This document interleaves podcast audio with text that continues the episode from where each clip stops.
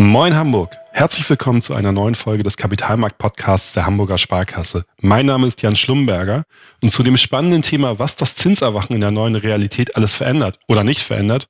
Wir wollen nämlich heute uns besonders mit dem Thema der erneuerbaren Energien auseinandersetzen, habe ich mir einen tollen Gast eingeladen, nämlich Christian Hein aus unserer Kapitalmarktstrategie. Moin Christian. Moin Jan, grüß dich. Schön, dass du da bist. Ich habe es gerade eben schon eingeleitet. Das Zinserwachen in der neuen Realität ist ja die man mag es so sagen, reißerische Überschrift des Kapitalmarktausblicks für 2023. Und nicht weniger reißerisch sagen wir, alles ist im Umbruch, aber das stimmt nicht ganz. Nämlich die erneuerbaren Energien zeigen sich ja weitestgehend unbeeindruckt von dem Zinsanstieg, den wir in letzter Zeit verzeichnen konnten. Gib uns doch mal gerne deine Einschätzung. Wie steht es eigentlich um das Thema erneuerbare Energien und warum ist das auch so? Ja, die Erneuerbaren sind tatsächlich eine der wenigen Konstanten in der jetzigen Zeit.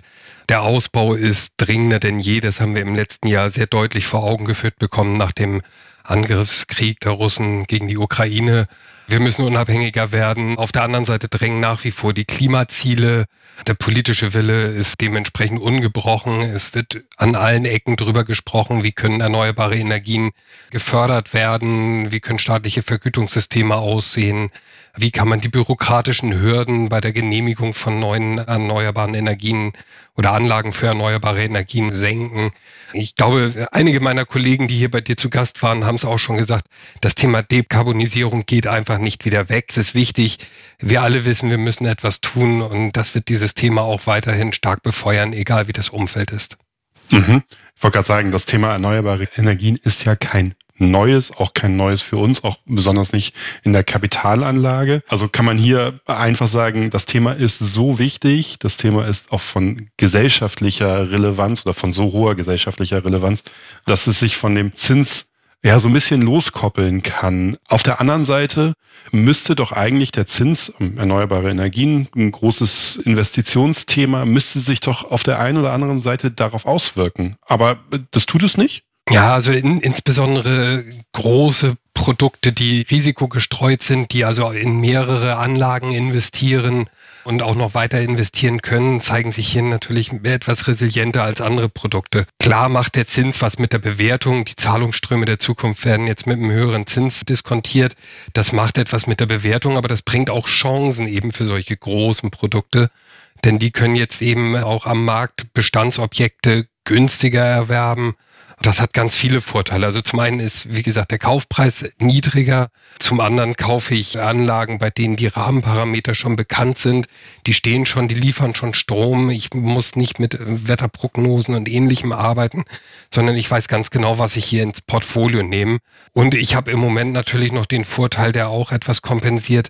Die Strompreise sind gestiegen. Und wenn ich jetzt äh, Anlagen neu in Betrieb nehme oder neu in meinen Bestand nehme, dann kann ich auch bessere Verträge mit den Abnehmern schließen, also sprich die höheren Strompreise eben auch langfristig vertraglich sichern. Wenn du jetzt sagst, wir sichern uns das Ganze langfristig, auf der einen Seite die Bewertung über den Zins natürlich ganz wichtig, auf der anderen Seite, und das haben wir jetzt ja auch in 2022 und 2023 extrem gespürt, ähm, das Thema Inflation hat nochmal eine ganz andere Brisanz bekommen. Haben wir hier einen Wirkungsgrad auf das Thema? Ja, sicher. Also wenn neue Projekte gestartet werden, also eine neue Windkraftanlage, ein neuer Windkraftpark gebaut wird oder ein neuer Solarpark gebaut wird, sind natürlich die Entstehungskosten erstmal höhere.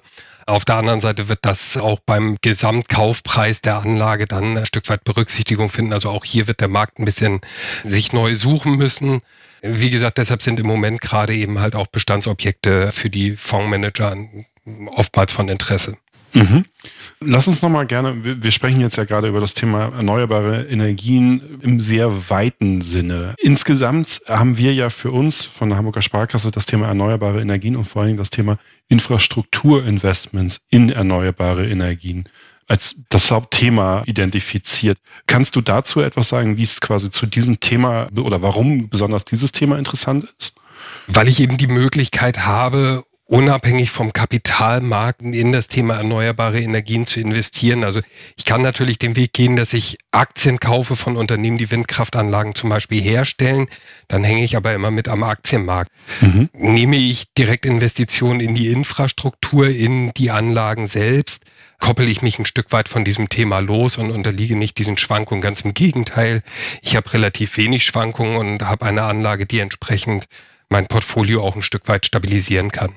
Damit hast du mir natürlich gerade so ein bisschen in die Karten gespielt. Das war nämlich genau der Punkt, auf den ich hinaus möchte. Wenn ich in dem Bereich Infrastrukturinvestments bin, und wir haben ja eben gerade schon hergeleitet, wir sind relativ unabhängig von der Zinsentwicklung, weil sie eben genau positiv und negativ wirken kann.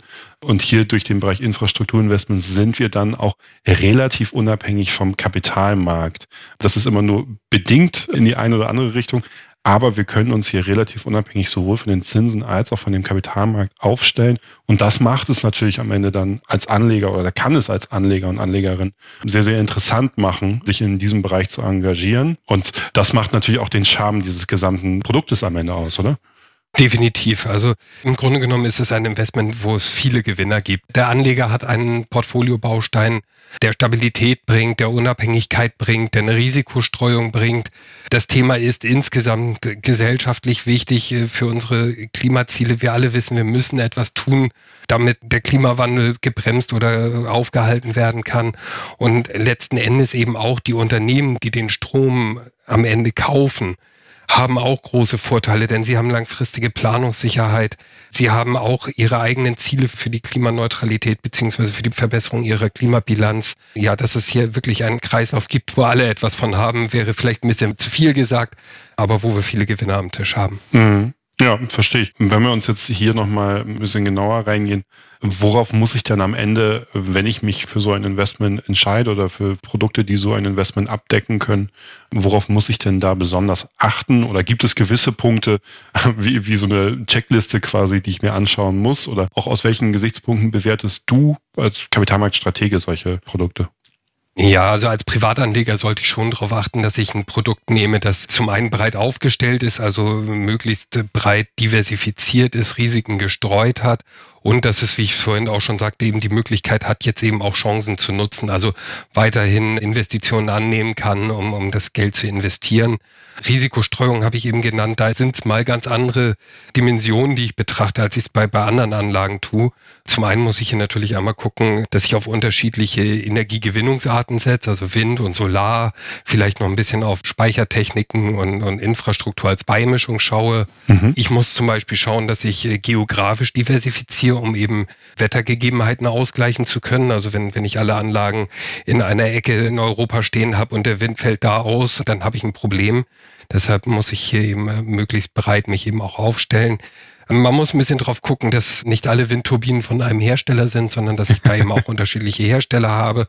Ja, auch da kann es mal sein, ähnlich wie bei jedem Gerät, der Hersteller kann pleite gehen und dann stehe ich da mit meinen Garantieansprüchen. Mhm. Von daher auch da wichtig, möglichst breit zu streuen und am Ende des Tages, wenn ich über ein aktiv gemanagtes Produkt spreche, über ein offenes Produkt, dann ist das eben ein Fondsmanagement, das am Ende des Tages das Ganze steuert.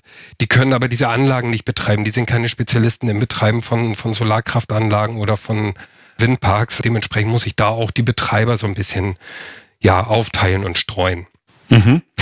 Also die Grundprinzipien, die eigentlich jeder Kapitalmarktanlage zu, zugrunde liegen würden, auch wenn wir uns hier jetzt nicht am Kapitalmarkt befinden. Also streuen, streuen, streuen, streuen, Diversifikation, Diversifikation, wenn ich das einmal so zusammenfassen darf. Äh, genau, nur eben mal mit, mit ganz anderen Dimensionen, als ich es ansonsten gewohnt bin. das, das stimmt. Ansonsten ist bei so einem Produkt auf jeden Fall noch zu sagen, äh, auch das hatten wir vorhin ja schon mal, ein bisschen Bargeld in der Tasche schadet an der Ecke nicht, weil wenn jetzt im Moment irgendwo äh, Objekte günstig zu haben sind, ist es natürlich sehr schön, wenn ein solcher Manager eben auch direkt zupacken kann und sich ein Objekt ins Portfolio holen kann, ohne lange warten zu müssen, bis er das Geld zusammen hat.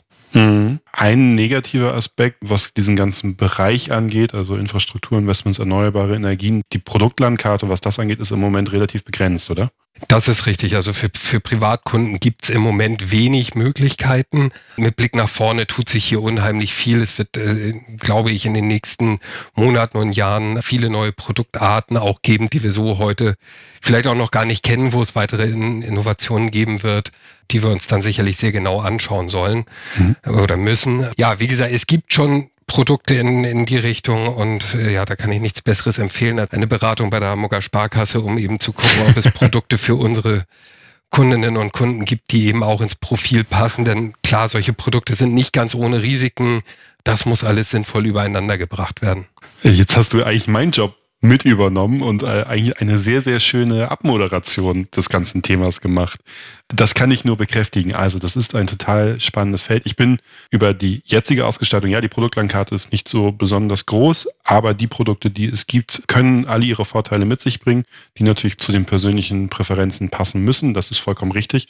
Und ich bin aber auch ganz gespannt, was sich da in Zukunft nochmal tun wird und wie auch so die langfristige Perspektive, weil, und das, ich glaube, da sind wir uns alle einig, das Thema Klimawandel wird nicht einfach so weggehen. Die Brisanz wird immer größer. Jetzt durch die, du hast es vorhin angesprochen, den Ukraine-Konflikt, ist er uns natürlich auch nochmal mehr vor Augen geführt worden. Also das Thema Abhängigkeit wenn wir dann nochmal schauen, auf einer globalen Ebene ja sowieso schon erkannt. Also bin ich da ganz gespannt, wie so die Zukunftsperspektiven aussehen werden. Und je breiter dieses Thema wird und je mehr Interesse und am Ende auch natürlich Kapital in dieses Thema fließen wird, desto eher werden sich da Veränderungen ergeben. Okay, Christian, vielen, vielen Dank für deine Einschätzung. Vielen Dank für deine Informationen zu diesem sehr, sehr spannenden Thema der erneuerbaren Energien, der Infrastruktur, Investments in diesen erneuerbaren Energien. Und ja, ich gönne dir gerne das letzte Wort. Also zum einen war ich sehr gerne da und habe äh, sehr gerne mit dir über das Thema gesprochen. Und lass uns einfach gemeinsam gespannt sein, was die Zukunft hier noch für Möglichkeiten bietet. Denn ich bin 100 Prozent bei dem, was du gesagt hast. Das Kapital oder ja die Investments der Anleger haben eine unheimliche Macht und können hier vieles in die richtige Richtung bewegen. Das hat auch der Gesetzgeber erkannt und von daher wird, wird sich da eine ganze Menge tun. Sehr schön.